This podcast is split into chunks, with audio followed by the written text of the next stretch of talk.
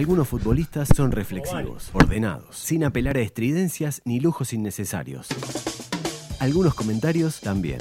Innovate y su curso con certificación Universidad CLAE de Gestión Grupal en Equipos Deportivos presenta el comentario del partido de Santiago Díaz. Muy bien, amigas, ha ganado eh, Racing 2 a 1, eh, por lo cual empató a Nacional en la primera posición del grupo y la primera posición del grupo se va a definir en la última fecha. Allí Racing eh, va a jugar frente a Estudiantes de Mérida en Avellaneda y Nacional en el Parque Central va a jugar frente a Alianza. Ahí se va a definir entonces el primer lugar del grupo, porque ya sabemos que los dos equipos ya están clasificados, incluso ahora matemáticamente con esta victoria que obtuvo eh, Racing. Del partido, en realidad Racing fue superior. Fue superior en el primer tiempo y también en el segundo, aunque pasó mucho más en el primer tiempo desde el punto de vista futbolístico que eh, en el segundo. Yo creo que el segundo tiempo fue mucho más pobre, fue un partido más este, discreto eh, y Racing supo encontrar un error de Nacional como para poder eh, ganarlo cuando Nacional se lo había empatado. Racing, yo ya lo dije en el entretiempo, es un equipo que juega muy bien al fútbol cuando tiene la pelota, cuando le da cierta libertad, tiene Racing una gran capacidad como para progresar y superar líneas adversarias con la pelota en el pie. lleva muy bien la pelota a sus extremos, muy muy bien, muy fácil, circulan la pelota muy rápido y llegan a esa zona de definición eh, con mucha claridad y con mucha eficacia. En el primer tiempo además jugó Marcelo Díaz, que no había jugado en el partido anterior, Jugó solamente 45 minutos, seguramente alguna administración de minutos o algún tema físico, porque si no, por rendimiento no podía salir de ninguna manera. Jugó notable, o sea, eh, le sacaba la pelota a los zagueros, distribuía, no raba un pase, todas las decisiones muy buenas, ya sabe antes lo que va a hacer, antes de que él recibe la pelota ya sabe lo que va a hacer. Y eso es fundamental porque te ahorras un tiempo y además él tiene una gran precisión. Y, fue fundamental para Racing. Jugó Miranda en esta ocasión como interior izquierdo, se juntó eh, muchísimo con Fertoli, que fue en el primer tiempo el extremo por izquierda, y también subió el lateral Soto por esa zona y la verdad es que Racing por momentos eh, complicó. También por el otro lado, con Montoya eh, y con alguna subida de, de también jugó como interior el, paraguayo Melgarejo y ahí generaron también superioridades y hubo una acción muy peligrosa que definió eh, Raniero eh, y que atajó eh, Roget. Además del gol de Racing que llegó a los 22 minutos tras un error de Emiliano Martínez y una buena definición de, Reñero, hubo dos jugadas más de Reñero en el primer tiempo. la que yo les comentaba que atajó Roget y otro cabezazo que no llegó a destino tras un gran centro de, de Fertoli. Racing tuvo la pelota, la manejó, la manejó bien en general y además de eso eh, tuvo tres ocasiones, además del gol dos más. Nacional, sin tener tanto la pelota, también tuvo la suyo, porque eh, Nacional es muy peleón, compite y además tiene muy buenos jugadores, muy buenos jugadores, aún con un equipo alternativo como el que puso hoy. ¿eh? Aún sin Vergesio, aún sin el Choricastro, aún sin Neves, tampoco jugó Jacob, que a veces es titular, y varios jugadores más que no fueron titulares, como Araujo, que generalmente juega desde el Vamos, varios, varios, es un equipo alternativo el que puso Nacional hoy. Aún teniendo un equipo alternativo, tiene muy buenos jugadores. Y, lucha y compite y lo hizo bien en el primer tiempo, pese a que a mi gusto y para mí Racing jugó mejor, Nacional se las ingenió. Y tuvo dos ocasiones, las dos de Santiago Rodríguez, que para mi gusto volvió a ser el mejor jugador de, Nacional.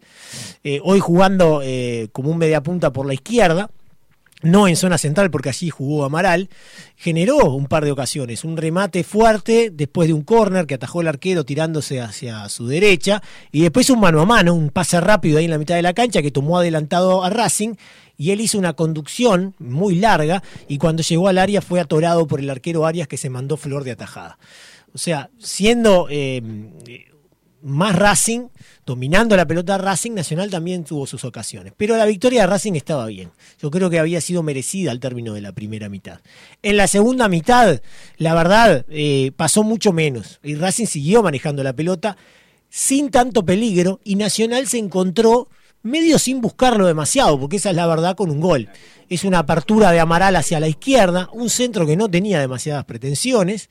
Y bueno, pelea Tiago Vecino eh, con el lateral izquierdo Soto y chocan los dos en el aire, la pelota queda media suelta y antes de que caiga totalmente, después de, bueno, de, de, ser disputada por los dos jugadores, pegan la cabeza del jugador argentino y se le mete al arquero, que ya estaba dispuesto a agarrar esa pelota, ya estaba muy tranquilo porque esa pelota era de él. Y sin embargo el cabezazo de, su compañero lo, lo, confunde totalmente y termina viendo cómo ese balón se convierte en el empate de Nacional, que no lo había buscado mucho, recién había empezado, no sé, iban 6-7 eh, minutos del, segundo del segundo tiempo y Nacional eh, ya lo, lo empataba. Y a partir de ahí, el partido tampoco cambió demasiado. Lo que sí hizo Nacional es poner a tres jugadores que habitualmente eh, son titulares. Porque entró Vergesio en el equipo tricolor, entró Trezza también en Nacional y también entró el Chori Castro. Eh, el Chori Castro eh, a veces es titular en el fútbol local fundamentalmente, en la Copa no tanto. Trezza venía siendo titular también, ni que hablar Vergesio. Entonces el equipo se parecía más ese al que empezó jugando en relación al equipo titular de Nacional, al que tradicionalmente juega eh, los partidos eh, más importantes del equipo tricolor. Y la verdad que me generó expectativa, porque Nacional había empatado el juego y eh, ya contaba en cancha con varios jugadores que habitualmente son titulares, pero no cambió demasiado el partido. Un poquito de agua para mi compañero Santiago. Ya volvemos con el comentario de Santiago, que quedó muy afectado. Eh, se, está, está como Emiliano Martínez en el No, creo, creo que ahora, ahora ¿Estás bien, Santi? Eh, bien, si no, pues subimos la cortina. ¿Viste, cuando a veces pasa algo que no sabes explicar qué es lo que pasa y no podés hablar? Bueno, me emocioné, me emocioné, la verdad que me emocioné. No, y no me acuerdo ni en qué estaba más. Pero el hecho es que no cambió demasiado Nacional con los cambios. Eh, la verdad es que no, y siguió siendo Racing el que dominaba el partido y el que dominaba la pelota sin tanta profundidad. Esa, es la verdad, sin generarle ocasiones a Nacional. Y a Nacional el empate le servía porque mantenía la diferencia y se quedaba con el primer lugar del grupo.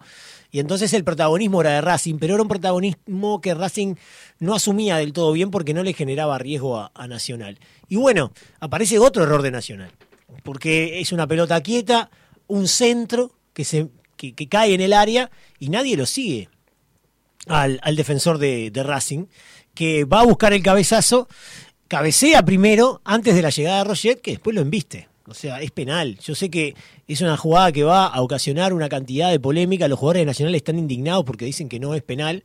Para mí, más allá de que muchas veces no se cobra porque el arquero siempre tiene algunas ventajas que le dan, es penal. Él llega tarde y embiste al jugador de, Racing. Es un penal innecesario porque aparte el cabezazo no, no había sido bueno pero llega tarde y, comete la falta y Fertoli le pega muy bien y, coloca el segundo para Racing. Y a partir de ahí la verdad es que Nacional no, no, no, tuvo fuerza para ir a buscarlo el partido. Ni siquiera logró poner el partido en cancha de Racing. Racing se defendió en general con la pelota, no logró eh, generarle demasiado riesgo a, a, Nacional, pero tampoco Nacional pudo asumir un protagonismo. O sea, no hubo un protagonismo de Nacional. No hubo. Aún perdiendo 2 a 1, aún con la necesidad de ir a buscarlo, Nacional no logró establecer un protagonismo. Porque Racing se defendió con el balón y a Nacional le costó muchísimo encontrarlo. Y si bien tuvo un par de ocasiones, una volea de Sebastián Fernández y una al final, creo que un cabezazo de Trezza eh, después de un centro desde la izquierda, en el minuto 96, ya cuando el partido expiraba, nunca tuvo el control del Partido Nacional, ni el protagonismo, ni esa sensación de que realmente lo estaba complicando a, Racing.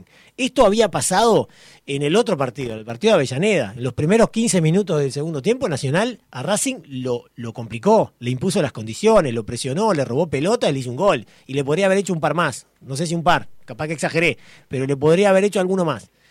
En este partido que se jugó en el Parque Central, nunca tuvimos esa sensación nunca lo pudo controlar. Por eso creo que Racing termina ganando bien.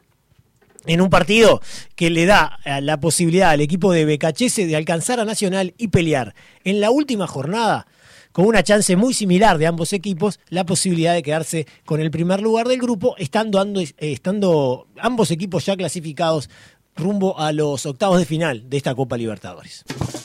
Innovate y su curso con certificación Universidad CLAE de Gestión Grupal en Equipos Deportivos presentó el comentario de Santiago Díaz.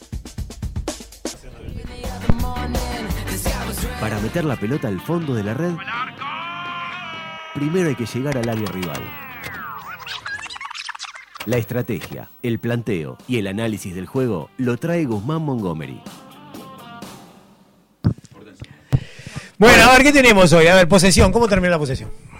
pero me preguntás cosas que, no están en los planes. Ya, ya sabía. Eh, 72%.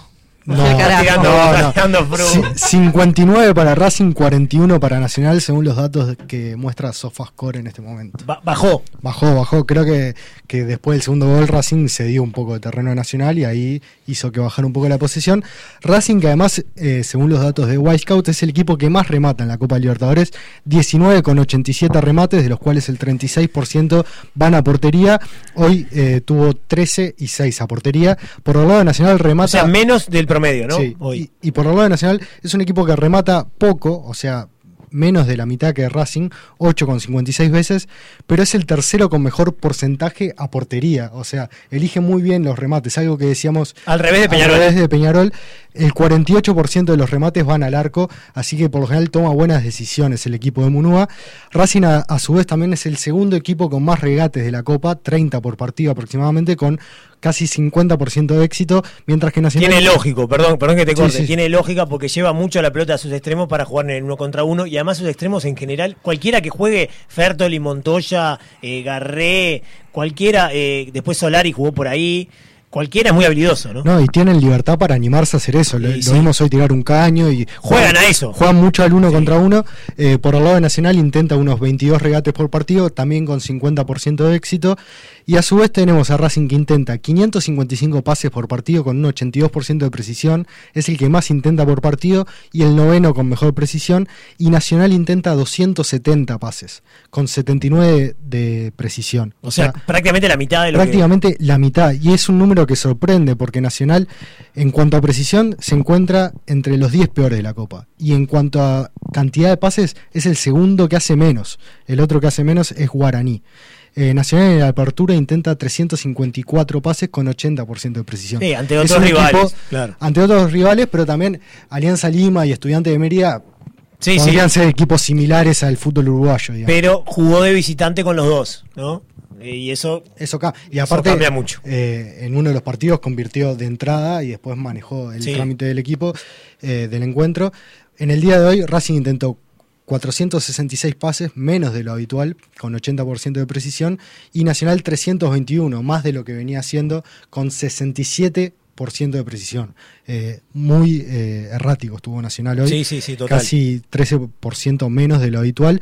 Y después lo último que quería destacar es que de los últimos cuatro partidos jugados eh, por Nacional en el Parque Central por Copa, ganó solo uno.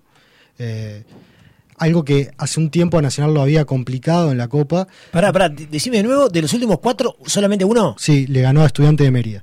Perdió hoy con Racing, perdió con Inter de Porto Alegre en la edición de la Copa pasada y empató con Cerro Porteño.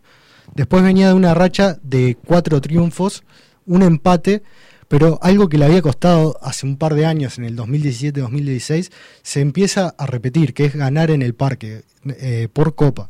Nacional en el 2016 había perdido con Rosario, empatado con Corinthians, empatado con Boca, perdido con Zulia, después le ganó a Chapecoense en el 2017, perdió con Lanús, perdió con Botafogo. O sea, Sí, algo sí. que a veces le pasa en competencias internacionales que saca muchos puntos afuera, pero le cuesta eh, sacar esos puntos en el parque, lo que a veces hace que, que no pueda ser el primero con más ventaja en el grupo. Sí, ser protagonista eh, le cuesta. También se puede interpretar de esa manera, aunque hoy nunca fue protagonista. No. Jamás, jamás el protagonista del partido siempre fue, fue Racing por características. Racing a cualquier cancha que vaya va a intentar Va a jugar hacer así. eso, va a intentar hacer eso, claro. Y después, por último, una recomendación para hacer. El viernes en, en PDA vamos a tener una entrevista a Matías Conde, que es analista de la Superliga Argentina, es antropólogo aparte, es un científico de redes de- del fútbol y eh, están llevando adelante este proyecto en la Superliga Argentina, eh, brindando datos a todos los equipos, algo que es muy común en Europa, pero en Sudamérica se ve muy poco. ¿Y a qué hora va a ser la nota? ¿Se sabe ya? Y sobre las 14 horas. Sobre las 14 horas va a ser. Cuando mande Sebastián, que es el dueño del programa. Perfecto, perfecto, muy bien.